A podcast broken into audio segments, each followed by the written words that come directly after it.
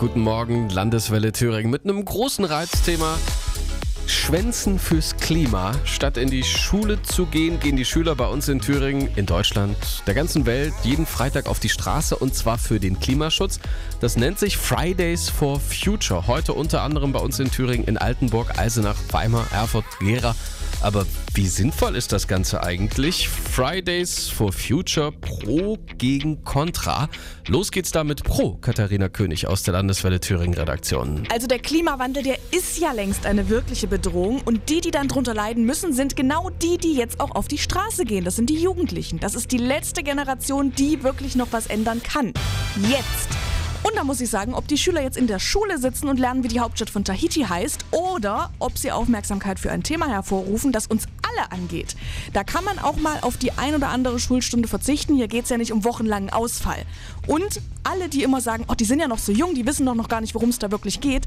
Ganz ehrlich, das sind die Menschen, die bei der nächsten Bundestagswahl auch schon unsere Zukunft mitbestimmen. Dankeschön, Katharina. Michael Schemert sieht das ein bisschen anders. Sein Kontra. Alles schön und gut, aber glaubst du wirklich, dass einer von den Schülern weiß, warum er auf die Straße geht? Klar, Umwelt ist wichtig, aber Bildung natürlich auch. Ich bin mir ziemlich sicher, viele laufen da nur mit, weil es eben schulfrei gibt. Also als ich noch in der Schule war, wäre ich für frei natürlich auch mitgelaufen.